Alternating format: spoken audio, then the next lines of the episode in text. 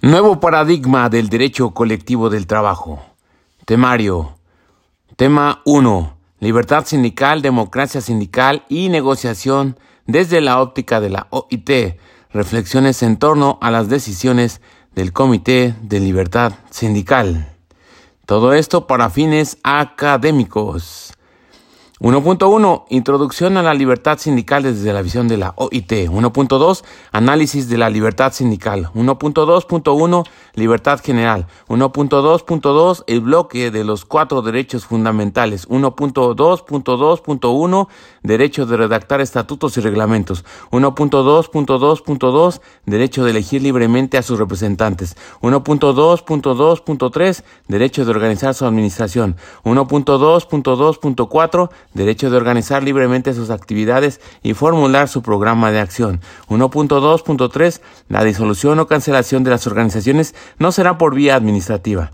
1.2.4. Derecho de constituir federaciones y confederaciones y de afiliarse a organizaciones internacionales. 1.2.5. El convenio 98 de la OIT y la protección del derecho de sindicación. Y bueno, pues esto es, repito, para fines académicos, por eso hicimos nuestro temario y ahora sí entramos en materia con el desarrollo del mismo. Tema 1. Libertad sindical, democracia sindical y negociación colectiva desde la óptica de la OIT. Reflexiones en torno a las decisiones del Comité de Libertad Sindical. A fin de hacer el estudio de la libertad sindical desde la visión de la Organización Internacional de Trabajo, nos basaremos fundamentalmente en la literatura que ha publicado la propia organización como resultado de su trabajo en la tutela y protección de los derechos laborales en el mundo. De igual manera, se hará el estudio de los instrumentos y normas internacionales del trabajo que regulan a la libertad sindical. Para hacer el análisis de los derechos que se contienen dentro de la libertad sindical, se hará referencia a las conclusiones y recomendaciones del Comité de Libertad Sindical estas conclusiones y recomendaciones se encuentran en el texto La libertad sindical, recopilación de decisiones del Comité de Libertad Sindical, que se encuentra como parte de las lecturas obligatorias del presente módulo. Finalmente, se abordará el estudio de la libertad sindical a la luz de la legislación nacional vigente. 1.1 Introducción a la libertad sindical desde la visión de la OIT. De acuerdo con el texto La libertad sindical y negociación colectiva de la OIT, las organizaciones de trabajadores reclamaron el reconocimiento de la libertad sindical mucho antes de que se creara la propia organización. La libertad sindical, parte integrante de los derechos humanos fundamentales y piedra angular de las disposiciones que tienen como objetivo asegurar la defensa de los intereses de los trabajadores, reviste una importancia muy especial para la OIT a causa de la estructura tripartita de esta organización. La libertad sindical también tiene un interés innegable para las organizaciones de empleadores que ahora hacen uso de los recursos establecidos con mayor frecuencia para asegurar el respeto de la misma. Es por ello que en el 2000 eh, que en 1919 la OIT no pudo dejar de incorporar este principio en su constitución como uno de los objetivos de su programa de acción. El preámbulo de la parte 13 del Tratado de Versalles incluye la afirmación del principio de la libertad de asociación sindical entre los objetivos de la OIT y el artículo 427 de ese instrumento relativo a los principios generales proclama el derecho de asociación para todos los fines que no sean contrarios a las leyes, así para los obreros como para los patronos. Desde el punto de vista cronológico, el convenio 11 de la OIT sobre el derecho de asociación agricultura de 1921 fue el primero que se ocupó del derecho de sindicación. Desde el punto de vista cronológico, el convenio 11 de la OIT sobre el derecho de asociación agricultura de 1921 fue el primero que se ocupó del derecho de sindicación, seguido del convenio 84 sobre el derecho de asociación territorios no metropolitanos de 1947. No obstante, el proyecto de reglamentación de la libertad sindical a nivel internacional. Solo se materializó realmente a juicio de la propia OIT con la adopción en 1948 del Convenio 87 sobre la libertad sindical y la protección del derecho de sindicación y al año siguiente del Convenio 98 sobre el derecho de sindicación y de negociación colectiva, que son los instrumentos fundamentales en materia de libertad sindical. La Conferencia Internacional de Trabajo ha adoptado diversas resoluciones en materia de libertad sindical, dos de las cuales, a juicio de la Comisión, presentan un interés particular. La primera de ellas es la resolución de 1952 sobre la independencia del movimiento sindical, que enuncia varios principios sobre las relaciones entre las organizaciones de trabajadores, los gobiernos y los partidos políticos, y declara que es indispensable preservar en cada país la independencia del movimiento sindical, a fin de que este último pueda llevar a cabo su misión económica y social, independientemente de los cambios políticos que pueden sobrevenir. Esa resolución reviste especial importancia en el actual proceso de democratización y sigue siendo totalmente válida. Lo mismo cabría decir respecto de la resolución de 1970 sobre los derechos sindicales y su relación con las libertades civiles, en la que se estipula que los derechos conferidos a las organizaciones de trabajo trabajadores y de empleadores deben basarse en el respeto de las libertades civiles y políticas enumeradas, en particular en la Declaración Universal de Derechos Humanos y en el Pacto Internacional de Derechos Civiles y Políticos. En esta resolución se añade que el concepto de derechos sindicales carece totalmente de sentido cuando no existen tales libertades y se hace especial hincapié en las libertades civiles que son esenciales para el normal ejercicio de los derechos sindicales. Hoy en día, la libertad sindical es reconocida como un principio y un derecho fundamental fundamental en el trabajo, de conformidad con la Declaración relativa a los principios y derechos fundamentales en el trabajo del año 1998. 1.2 Análisis de la libertad sindical. En los siguientes párrafos se hará un análisis de los principios y derechos de la libertad sindical a la luz de los convenios 87 y 98 de la OIT relativo a la libertad sindical y protección del derecho de sindicación. 1.2.1 Libertad general. El artículo 2 del convenio 87 de la OIT establece lo siguiente, los trabajadores y los empleadores, sin ninguna distinción y sin autorización previa, tienen el derecho de constituir las organizaciones que estimen convenientes, así como el de afiliarse a estas organizaciones, con la sola condición de observar los estatutos de las mismas. Repetimos, el artículo el artículo 2 del convenio 87 de la OIT establece lo siguiente. Los trabajadores y los empleadores, sin ninguna distinción y sin autorización previa, tienen el derecho de constituir las organizaciones que estimen pertinentes, así como el de afiliarse a esas organizaciones, con la sola condición de observar los estatutos de las mismas. Como puede observarse, la libertad sindical, en su aspecto general, comprende el derecho de los trabajadores y de los empleadores de unirse en la forma que estimen conveniente para constituir o formar parte de organizaciones sindicales. La OIT ha señalado que la libertad sindical debe conferirse a los trabajadores y empleadores considerando estas garantías, sin ninguna distinción esta expresión significa que se reconoce la libertad sindical sin discriminación en ninguna clase. Para la OIT, en el artículo 2, antes mencionado, se consagra el principio de la no discriminación en materia sindical. La OIT tiene una vasta recopilación de decisiones en torno a las distinciones basadas en la raza, las opiniones políticas, la nacionalidad, la naturaleza del contrato, la edad y la categoría profesional. Repetimos, sin ninguna distinción, esta expresión significa que se reconoce la libertad sindical sin discriminación de ninguna clase. Luego dice este eh, lo siguiente. Eh, es recomendable leer el texto La libertad sindical, recopilación de decisiones del Comité de Libertad Sindical, las decisiones, recomendaciones y conclusiones marcadas con los numerales 315, 317 a 320, 322, 326 a 330, 332, 334 a 343, 344, 348 a 418. Sin autorización previa. El artículo 2 del convenio número 87 garantiza el derecho de los trabajadores y de los empleadores a constituir organizaciones sin autorización previa de las autoridades públicas. De acuerdo a la OIT, durante los trabajos preparatorios del convenio se precisó que los estados quedan libres para fijar en su legislación las formalidades que les parezcan apropiadas para asegurar el funcionamiento normal de las organizaciones profesionales. Por consiguiente, las reglamentaciones nacionales acerca de la constitución de organizaciones no son en sí mismas incompatibles con las disposiciones del convenio a condición, no obstante, de que no se hallen en contradicción con las garantías previstas por el mismo. Asimismo, la legislación de muchos países prevé expresamente el derecho de los trabajadores y de los empleadores a constituir organizaciones sin autorización previa o sin necesidad de cumplir ninguna formalidad especial. Sin embargo, la legislación de la mayoría de los países exige el cumplimiento de cierto número de formalidades para poder constituir organizaciones profesionales, tales como el depósito de los estatutos o la inscripción de la organización en el registro. Las reglamentaciones nacionales sobre este asunto no deben equivaler a una autorización previa, lo cual sería contrario al artículo 2 del convenio, ni constituir un obstáculo tal que, de hecho, representen una prohibición pura y simple. Al respecto, es bueno leer la libertad sindical, recopilación de decisiones del Comité de Libertad Sindical, las decisiones, recomendaciones y conclusiones marcadas con los numerales 419 a 423. ¿Cómo estimen convenientes? Lo anterior significa que los trabajadores y patrones podrán decidir el tipo de organizaciones profesionales que se ajusten a las necesidades e intereses de los agremiados.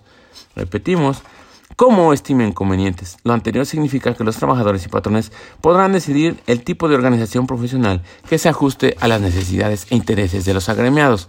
No hay que olvidar que la OIT nos indica que el derecho de que los trabajadores y patrones tienen amplia libertad para decidir el tipo de organización que refieren no significa que la legislación nacional establezca ciertos requisitos para que dichas organizaciones puedan operar eficazmente. La OIT tiene varias decisiones vinculadas a las formalidades legales y los requisitos para la constitución de organizaciones, tales como el número mínimo de afiliados, el registro de las organizaciones, el depósito de los estatutos, etc. Al respecto es bueno leer el texto, la libertad sindical, recopilación de decisiones del Comité de Libertad Sindical, las decisiones, recomendaciones y conclusiones marcadas con los numerales 423 a 450. En el párrafo primero del artículo 357 de la Ley Federal de Trabajo se consagran los principios fundamentales de la libertad sindical desde el punto de vista general, que a la letra dice, los trabajadores y los patrones, sin ninguna distinción y sin autorización previa, tienen el derecho de constituir las organizaciones que estimen convenientes, así como el de afiliarse a estas, con la sola condición de observar los estatutos de las mismas. Repetimos, en el párrafo primero del artículo 357 de la LFT se consagran los principios fundamentales de la libertad sindical desde el punto de vista general, que a la letra dice, los trabajadores y los patrones, sin ninguna distinción y sin autorización previa, tienen el derecho de constituir las organizaciones que estimen convenientes, así como el de afiliarse a estas, con la sola condición de observar los estatutos de las mismas. 1.2.2 el bloque de los cuatro derechos elementales. El artículo 3 del convenio 87 de la OIT establece lo siguiente. Punto 1. Las organizaciones de trabajadores y de empleadores tienen el derecho de redactar sus estatutos y reglamentos administrativos, el de elegir libremente sus representantes, el de organizar su administración y sus actividades y el de formular su programa de acción. Punto 2. Las autoridades públicas deberán abstenerse de toda intervención que tienda a limitar este derecho o a entorpecer su ejercicio legal. De acuerdo con la OIT, el artículo 3 del convenio 87 garantiza el libre funcionamiento de las organizaciones de trabajadores y de empleadores al reconocerles cuatro derechos fundamentales. 1 redactar sus estatutos y reglamentos administrativos. 2. Elegir libremente sus representantes. 3. Organizar su administración. Y 4. Organizar libremente sus actividades y formular su programa de acción. Repetimos, de acuerdo con la OIT, el artículo 3 del convenio 87 garantiza el libre funcionamiento de las organizaciones de trabajadores y de empleadores al reconocerles cuatro derechos fundamentales. Uno, redactar sus estatutos y reglamentos administrativos. Dos, elegir libremente sus representantes. Tres, organizar su administración. Y cuatro, organizar libremente sus actividades y formular su programa de acción. Estos derechos les son reconocidos sin la injerencia de las autoridades públicas. Adicionalmente, el artículo 8 del convenio dispone que, en el ejercicio de estos derechos, las organizaciones están obligadas a respetar la legalidad, pero, por otra parte, precisa que la legislación nacional no debe menoscabar ni ser aplicada de suerte que menoscabe las garantías previstas por el convenio 87. La OIT nos indica que en los trabajos preparatorios con miras a la adopción del convenio, varios miembros gubernamentales observaron que, aún admitiendo la plena autonomía sindical, el Estado no podía abstenerse de toda intervención, puesto que tiene que velar porque la acción sindical se mantenga dentro de los límites de la legalidad.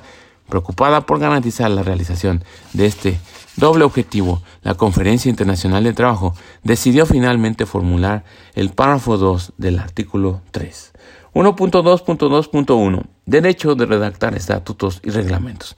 La OIT considera que para este derecho se garantice plenamente deben cumplirse dos condiciones fundamentales. Uno, las exigencias que pueden ser impuestas a los estatutos de los sindicatos de conformidad con la legislación nacional deberían ser solo de forma. Dos, los estatutos y reglamentos administrativos no deben ser objeto de una aprobación previa de carácter discrecional por parte de las autoridades públicas. Repetimos, la OIT considera que para que este derecho se garantice plenamente deben cumplirse dos condiciones fundamentales. Uno, las exigencias que pueden ser impuestas a los estatutos de los sindicatos de conformidad con la legislación nacional deberían ser solo de forma. Dos, los estatutos y reglamentos administrativos no deben ser objeto de una aprobación previa de carácter discrecional por parte de las autoridades públicas. Por lo tanto, no debe existir ningún tipo de intromisión de nadie en la creación de la norma estatutaria o reglamentaria de las organizaciones sindicales. Al respecto, es importante leer el texto La libertad sindical, recopilación de decisiones del Comité de Libertad Sindical, las decisiones recomendadas y conclusiones marcadas con los numerales del 561 al 581. 1.2.2.2 Derecho de elegir libremente a sus representantes. La OIT establece que solo puede garantizarse efectivamente la autonomía de las organizaciones si sus miembros tienen el derecho de elegir con toda libertad a sus representantes. Por consiguiente, las autoridades públicas deben abstenerse de toda intervención que tienda a entorpecer el ejercicio de este derecho, ya sea en lo relativo al desarrollo de las elecciones sindicales, a las condiciones de elegibilidad, a la reelección, a la destitución de sus representantes. En el tratamiento de este derecho, la OIT ha tenido mucha producción eh, en sus resoluciones, estableciendo principios generales en materia de representación sindical y en los procedimientos electorales, haciendo el estudio de la obligatoriedad de participar en las votaciones, en la intervención de las autoridades públicas en ellas, en los procesos de impugnación de las elecciones, destitución de las juntas directivas y principalmente sobre las condiciones de elegibilidad de los cargos directivos y de representación sindical. Al respecto es importante leer el texto La libertad sindical, recopilación de decisiones del Comité Libertad Sindical, las recomendaciones y conclusiones marcadas con los numerales eh, del 585 al 590, 591 a 595 y 606 a 631. 1.2.2.3 Derecho de organizar su administración. La OIT ha establecido que el derecho de las organizaciones de trabajadores y de empleadores de organizar su administración al margen de toda intervención de las autoridades públicas comprende en particular la autonomía e independencia financiera y la protección de sus fondos y propiedades. También se incluyen las reglas para la rendición de cuentas del patrimonio social, del patrimonio sindical. Las legislaciones nacionales que con el propósito de proteger los derechos de los afiliados y de garantizar las condiciones de una gestión sana y eficaz exigen que los estatutos de los sindicatos contengan disposiciones relativas a las fuentes de sus recursos, su utilización, la gestión financiera interna o la transmisión de los bienes sindicales en caso de disolución, liquidación o fusión, e incluso las legislaciones que disponen un control exterior de los informes financieros de los sindicatos son, por regla general, compatibles con el convenio también se hace mención de directrices respecto del tratamiento de las cuotas sindicales. Al respecto es bueno leer el texto La libertad sindical, recopilación de decisiones del Comité de Libertad Sindical, las decisiones, recomendaciones y conclusiones, marcadas con los números del 666 al 668, 669 al 673, 674, 680 al 686 y 687 al 705. 1.2.2.4 Derecho de organización libremente sus actividades y formular su programa de acción. La libertad sindical confiere a las organizaciones de trabajadores y de empleadores el derecho de organizar con plena libertad sus actividades y de formular sus programas de acción, con miras a defender todos los intereses profesionales de sus miembros, dentro del respeto de la legalidad Ello abarca en particular el derecho de celebrar reuniones sindicales, el derecho de los dirigentes de tener acceso a los lugares de trabajo, mantener contactos con los miembros de la dirección, ciertas actividades políticas de las organizaciones, así como el derecho de huelga y en términos más generales, toda actividad relativa a la defensa de los derechos de sus miembros. Al respecto es bueno leer el texto La libertad sindical, recopilación de decisiones del Comité de Libertad Sindical, las decisiones, recomendaciones y conclusiones marcadas con los numerales del 716 al 720, 721 727, 674, 735 al 738. Este bloque de cuatro derechos fundamentales se encuentra en el artículo 359 de la LFT que en la letra dice, los sindicatos tienen derecho a redactar sus estatutos y reglamentos, elegir libremente a sus representantes, organizar su administración y sus actividades y formular su programa de acción. Repetimos, el bloque de cuatro derechos fundamentales se encuentra en el artículo 359 de la Ley Federal del Trabajo que en la letra dice, los sindicatos tienen derecho a redactar sus estatutos y reglamentos, elegir libremente a sus representantes, organizar su administración y sus actividades y formular su programa de acción. 1.2.3. La disolución o cancelación de las organizaciones no será por vía administrativa. El artículo 4 del convenio 87 de la OIT establece que las organizaciones de trabajadores y de empleadores no están sujetas a disolución o suspensión por vía administrativa. De conformidad con la OIT, el artículo 4 del convenio 87 dispone que las organizaciones de trabajadores y de empleadores no estarán sujetas a disolución o suspensión por vía administrativa y de conformidad con el artículo 6. Esta garantía rige también para las federaciones y confederaciones. Las medidas administrativas de esta índole constituyen una de las formas más extremas de injerencia de las autoridades públicas en las actividades de, las organizaciones, dado que pone fin al ejercicio de las actividades sindicales. Por ello, la OIT examina con sumo cuidado todos los elementos que permitan establecerse una disolución o una suspensión o cualquier otra medida que tenga los mismos efectos prácticos, menoscaban de alguna manera las garantías previstas en el convenio. Al respecto, es importante leer el texto de La Libertad Sindical, recopilación de decisiones del Comité de Libertad Sindical, las decisiones, recomendaciones y conclusiones marcadas con los numerales 986 a 982. En el artículo 370 de la Ley Federal de Trabajo se encuentran garantizados estos principios al señalar los sindicatos no están sujetos a disolución, suspensión o cancelación de su registro por vía administrativa. Repetimos, el artículo 370 de la Ley Federal de Trabajo se encuentra garantizado los principios al señalar los sindicatos no están sujetos a disolución, suspensión o cancelación de su registro por vía administrativa. 1.2.4. Derecho de constituir federaciones y confederaciones y de afiliarse a organizaciones internacionales. Los artículos 5 y 6 del Convenio 87 de la OIT establecen las organizaciones de trabajadores y de empleadores tienen el derecho a constituir federaciones y confederaciones, así como el de afiliarse a las mismas. Y toda organización, federación o confederación tiene el derecho de afiliarse a organizaciones internacionales de trabajadores y de empleadores.